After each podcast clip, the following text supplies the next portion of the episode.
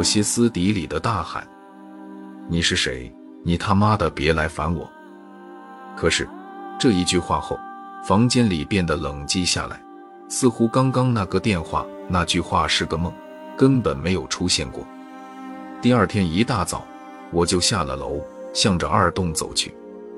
我想，既然我总能接到这样的电话，那么我就去面对一次。人总是对未知的事情充满恐惧，我却要看看，如果我找上门去，还会不会出什么事情。我站在幺零幺二房门前，按下了电铃。猛然，我听到了房间里响起了一声巨响，防盗门似乎被巨大的力量猛地炸出，击打在了我的身上。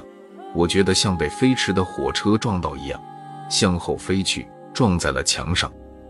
我被撞断了两根肋骨。医生说，就差一公分，其中一根就插入我的心脏，会造成致命的后果。这让我浑身如同水洗，出了一身的冷汗。不过，更麻烦的是警察的到来。他们追问我，为什么早上六点多就跑到别人家门前去？我并不住在二栋。我不知道怎么回答。说电话里的事情，一定会被人认为我被撞坏了脑筋。我从警察的口中得到了幺零幺二房间主人的消息，他没有死。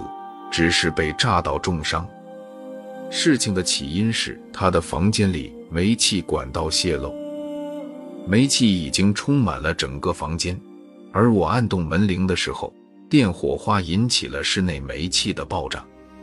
但是，这也间接的救了那个叫刘元的房主一命。如果不是煤气爆炸，屋内的煤气浓度在不断的增加，他一定会不声不响的死在家中。这让我心里感到略微安稳。我想，大概是我救了他吧。而我也越发的肯定一件事情，那就是电话里提到的人都会有生命危险。这个虽然听起来很是荒谬，但却是个事实。没有人能够解释为什么。我想，也许等到我出院以后，要做的第一件事情就是搬家，哪怕住在办公室里睡地板。我也不想再和那个恐怖的电话有任何的交集了。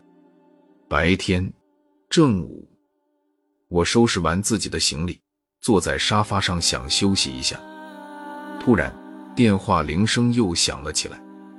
我想站起身来逃离，却发现身体似乎不受自己的控制，一步步的和他接近。我的手僵硬的抓住了话筒，话筒里那个木然的声音依旧。西区。四栋六幺二，赫然放下电话，我开始站立。我不想去，也不想再和这些事情有任何的纠葛。我的肋骨隐隐作痛，我害怕自己再受到伤害，也害怕再次和警察纠缠不清。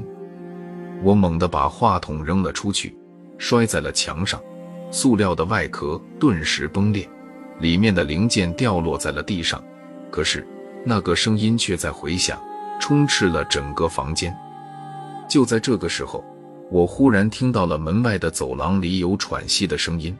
拉开门，才发现电梯门大开着，里面一个年轻的女孩蜷缩在电梯的角落里，长长的头发披散着，脸色煞白，神情里带着剧烈的痛苦和浓浓的绝望。我就住在四栋，是的。这个美丽的女孩是我的邻居，但是我不确定，我如果参与，会带给我什么样的伤害。她盯着我看，眼神里有了小小的喜悦。她费劲地冲我喊着：“救命！救命！快打幺二零！”我砰地摔上了门，却始终不敢再去拿起那个古怪的电话。我的肋骨还在隐隐的作痛，我想。也许我要救助别人的话，我自己就会受伤。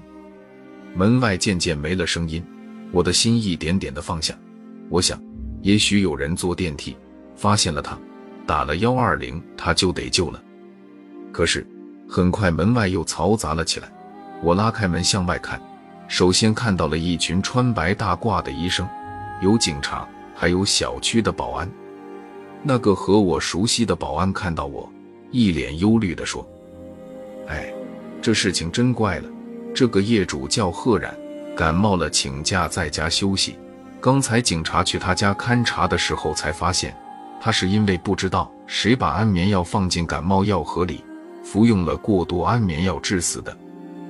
我恐慌的点点头，内心对这个女孩有些愧疚。要知道，我原本是可以挽救她生命的。面对着空荡荡的屋子，破碎的电话话筒，我无法忍住我内心的恐慌。门外的嘈杂已经结束，整个楼上似乎只有我一个人存在着。我有种不好的预感，越来越强烈。我跑过去抓住我的行李，向外面跑去。当我的手抓住防盗门把手的时候，听到了轻微的噼啪的声音，一根入户的电线。忽然无缘由的断落，掉在了防盗门的推手上。我觉得浑身猛地剧痛，意识脱离了自己的身体。多亏了我安装的摄像头。原本我是怕被盗，安装了几个摄像头来保护自己的财产的。这个小区多发的命案已经引起了警察的注意，他们找到了我这个幸存者，问我能否提供什么帮助。我忽然想起了。我刚搬进来时安装了摄像头，打开了摄像头里的录像。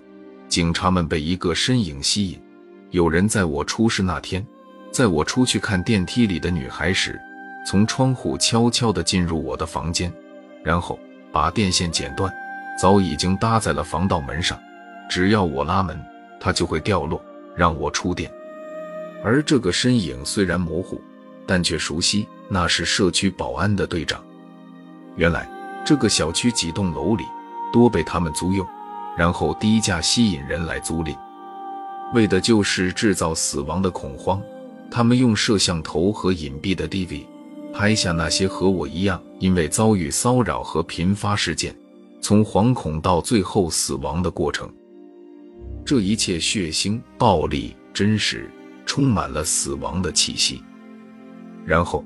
他们会发到国外一个叫做“暴力美学”的网站上，那里有人为真实的血腥花大价钱购买这些电影，放在网站上吸引一些喜欢暴力和残忍的顾客购买观看。这很荒诞，也很真实，真实的让我不寒而栗。这些人都是老手，自从和那家网站开始合作后，他们在一次次的设局与杀戮里。变得冷酷、血腥、残忍。如果不是我悄悄安装了摄像头，也许他们还会以保安的名义继续下去，难以落网。顶多当这里被传为凶宅，他们再换一个地方继续自己的杀戮。我搬离的时候，这些人被一网打尽。虽然找出了凶手。可是我依旧不愿意在这个似乎连空气都弥漫着血腥味道的地方居住下去。我看着他们灰色的脸，忽然脑海里快意的出现了一个莫名其妙的想法。我拿出手机拨了我租赁房屋的号码，没人接听，我却一个字一个字的念出了这些保安的名字。为首的队长盯着我，面色铁青。我不在乎的笑笑。对于这样的凶手，最终杀死他们的不是别人，而是自己。